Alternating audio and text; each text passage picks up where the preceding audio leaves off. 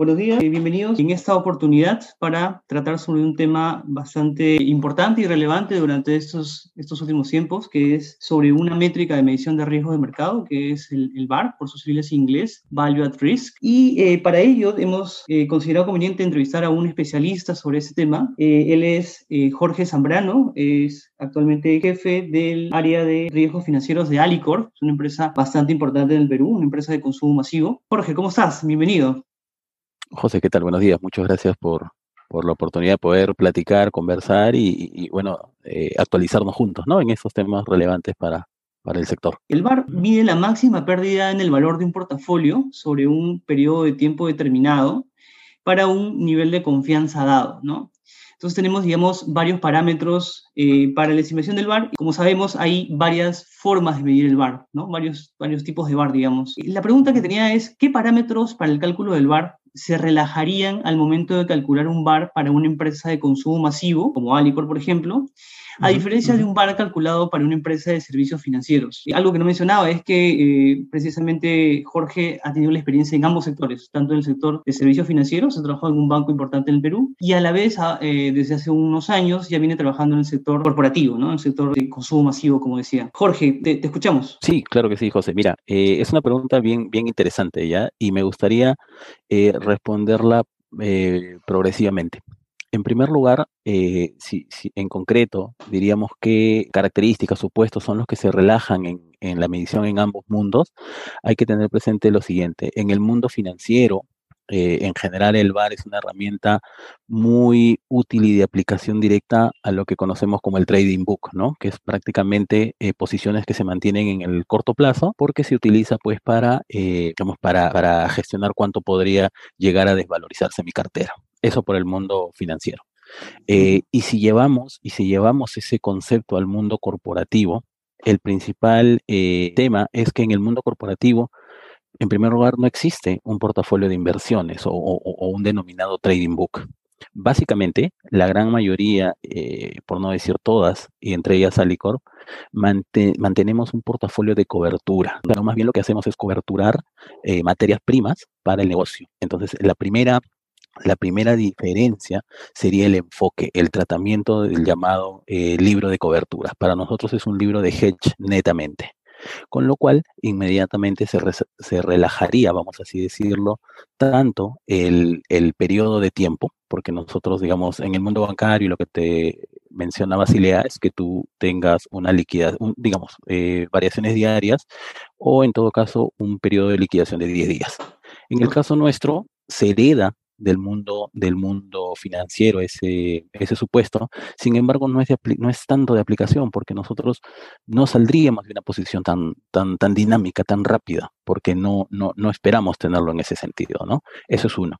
Después, la segunda, el segundo supuesto que se, que se relaja, por así decirlo, es el nivel de confianza. Típicamente en el mundo financiero estamos hablando de un 99% de confianza, 99.97, ¿no? Tratar de, buscar exactamente, eh, vamos a decir, el llamado efecto de las colas, ¿no? O, que no nos pegue el efecto de las colas. En el mundo, en el mundo corporativo eh, no nos preocupa tanto el efecto de la cola, porque los negocios son de más largo plazo. Entonces, eh, sabemos que, que esa, vamos a decir, esa incertidumbre o, ocurrencia del efecto de la cola al mundo corporativo sí nos va a pegar. Entonces nosotros complementamos eso con una métrica de estrés ya más de largo plazo y nosotros tomamos un nivel de confianza, vamos a decir, 95%, podría eh, importante en realidad, y más que un supuesto, es una principal diferencia, es que en el mundo corporativo y sobre todo al hablar de commodities en nuestro caso, nosotros eh, dentro de los factores de riesgo que mapeamos, no solamente está el efecto precio del commodity, ¿no? El efecto precio, digamos, en otra variable podría ser la tasa de interés, podría ser el precio de una acción o la tasa de interés de un bono, por así, por así decir. En el commodity, eh, aparte del precio propio del futuro, del derivado al cual estamos haciendo referencia, existen otros costos, como son los fletes, como son el concepto de bases, que, que va asociado a la prima de calidad por comprar eh, alimentos, materia prima, y el hecho de que esta materia prima que lo compras en un lugar X llegue hasta tus, hasta tus oficinas, hasta tus plantas, hasta tus hilos. Eso es el costo del flete. Entonces, ese concepto también tiene que ser incorporado en el VAR, a diferencia pues de los activos financieros netos que se eh, negocian o que, o que se transan en un mercado, en una empresa bancaria, una empresa financiera en general, ¿no? Eso te podría comentar por ese lado, José. De acuerdo, perfecto. Y, dime, este, dentro de los desafíos de mercado, eh, no sé si quizás pueda mencionar aquí el tema de la liquidez u operativos, ¿no? en cuanto quizás la obtención de eh, la información de los factores de riesgo, quizás se viene enfrentando, digamos, al momento de que el responsable de riesgos de una empresa corporativa quiera calcular esa métrica de medición de riesgos de mercado, ¿no? Eh, asumo que hay distintos desafíos, retos que, que se han enfrentado, que, que, vienes enfrentando quizás, y, no sé si se han hecho quizás más notorios en esta, en esta coyuntura, ¿no? Y, y, cómo, cómo, digamos, lo podríamos enfrentar, ¿cuál sería tu recomendación? Sí, claro que sí, claro que sí, José. Mira, eh, creo, eh, siento que tanto en el mundo financiero como, como en el corporativo, las principales eh, preocupaciones o retos al tratar de aplicar una, métrica tipo VAR eh, en ambos mundos, en primer lugar, es la búsqueda de información. Sobre todo porque en el mundo financiero eh, las inversiones tradeables o negociables o gestionables tienen muy poca liquidez.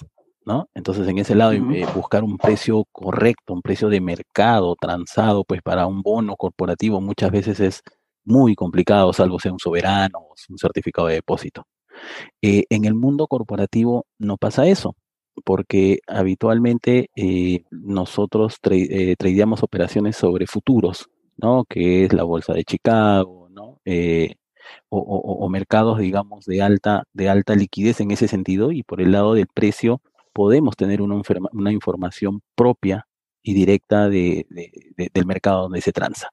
Sin embargo, como lo dije hace unos minutos, el componente precio del commodity es, vamos a decir, eh, aporta el 40-45% de toda la de toda la gestión del valor del commodity. El otro componente es el flete, ¿ya? En el caso nuestro y, como dije, ¿qué es el flete? El flete es, eh, si imaginemos que queremos hacer un, estamos haciendo alguna compra, ahora que está todo virtual por alguna de estas tiendas por departamento, hacemos la compra y hay un costo de envío, ¿no? Entonces, ese costo de envío, eh, en nuestro caso, está asociado al flete.